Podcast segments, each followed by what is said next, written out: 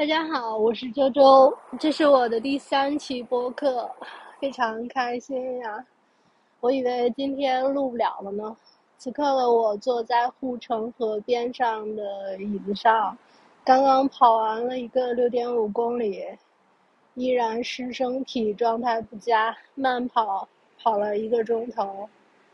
这周就是苟延残喘，我不太确定我是不是阳了，也没买试纸去测。直到我失去嗅觉的那一刻，我觉得应该是，嗯，因为这个每天都低烧，所以这周基本上也没干什么正事儿，没有出差，然后工作上也没有特别明显的一个进展。嗯，怎么说呢？我觉得销售还是得有一个好的身子骨。因为有的时候，如果你整个人的身体状态不佳，像我这周都在持续的低烧，你都顾不过命来了，你还想着求发展，这是不可能的。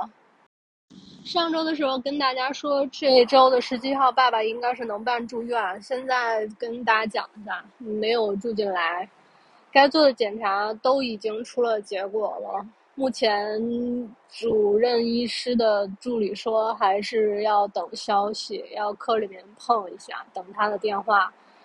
嗯，病情怎么说呢？最最近进展的还是比较快的，比较担心。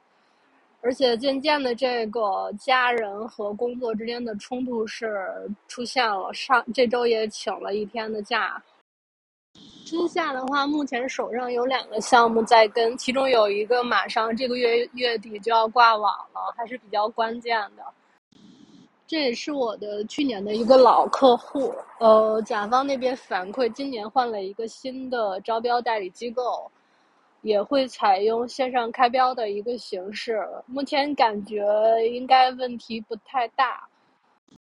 线上开标的话，其实对我来说有好处也有弊端。好处就是开标的当天，应该是不需要我本人到场的。如果到时候爸爸在手术的话，那对我来说是件好事儿，我不用兼顾两头去做取舍。弊端就是这个招标代理机构要用的平台我没有听过，它也是省里边的一个一个地方性的平台。近期就需要我们做一些准备工作，像什么电子钥匙、签章这一类的。但是下周我会比较忙，因为在北京也有一个展会，同时家人现在也在北京嘛，看吧。除此以外呢，还需要跟这个代理机构把商务啊、技术啊，包括价格怎么去评分的标准去定一下。总的来说，下周还是比较关键的。讲到这个技术部分和商务部分，我不知道听到我播客的朋友有多少人了解。如果在挂网前你跟甲方形成某些共识的话，你是可以把一些相应的条款去是去按照你的公司乃至于你的产品去做一个范围的一个圈定。这样的话，你的投标的文件乃至于样衣啊。在开标以后才能具有某些优势，这个结果才是甲方想要的，你会比较轻松一些。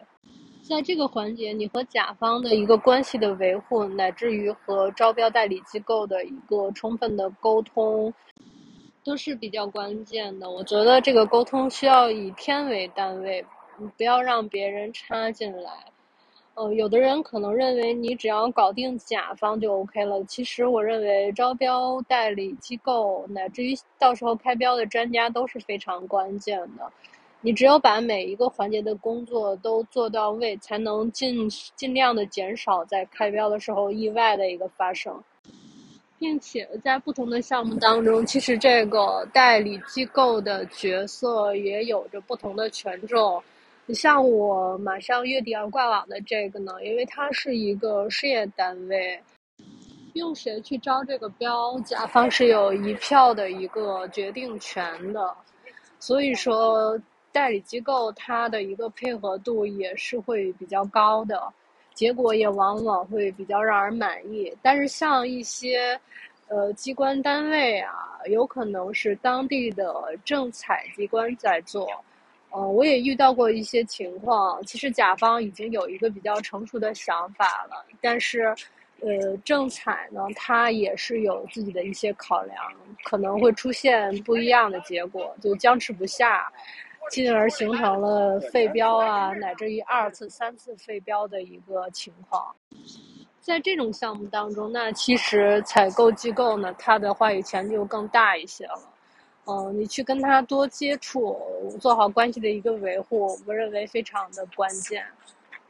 除了这两种情况，还有一些单位它人数比较多，内部的架构也比较完善，在招一些项目的时候呢，它是会内部评标的，从项目相关的一些部门抽调出评标的代表，组成评标小组，由一位德高望重的领导来担任这个评标小组的一个组长。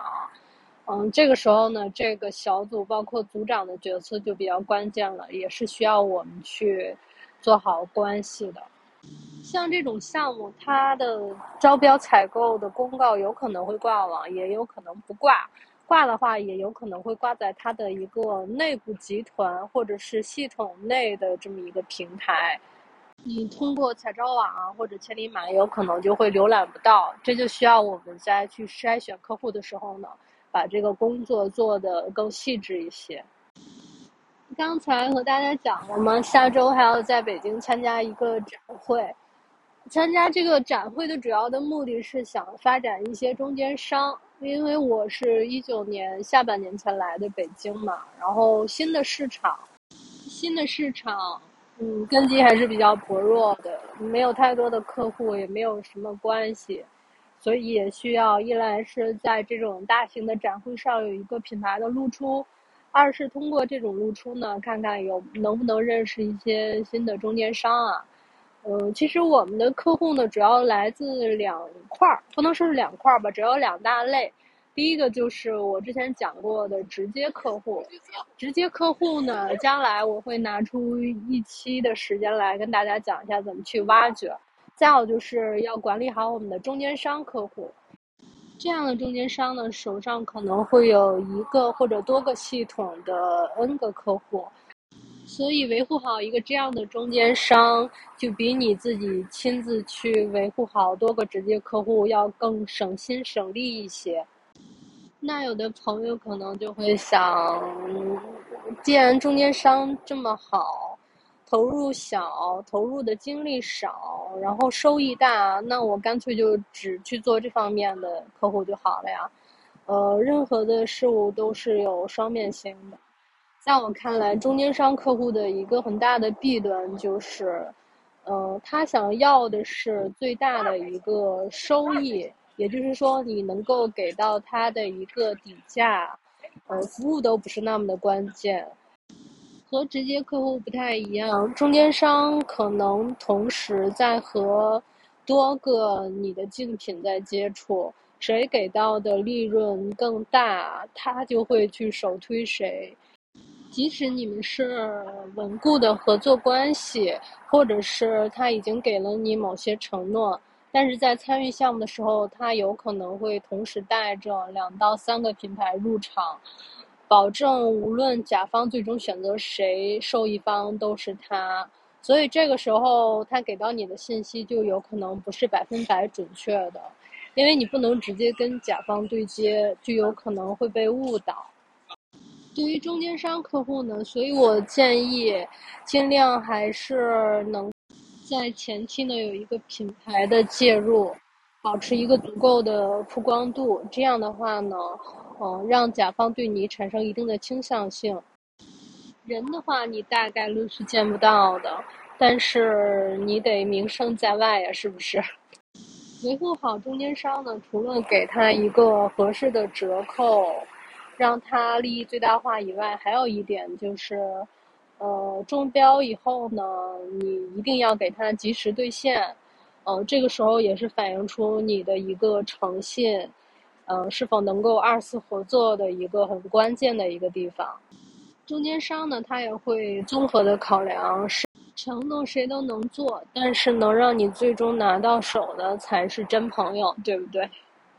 希望在下周的展会呢，我能够多认识几个靠谱的、优质的、有能量的中间商。也希望在二零二三年和他们中间的一些展开合作，帮我贡献一些业绩。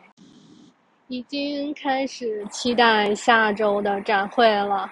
带病坚持录播课，这就是销售的精神。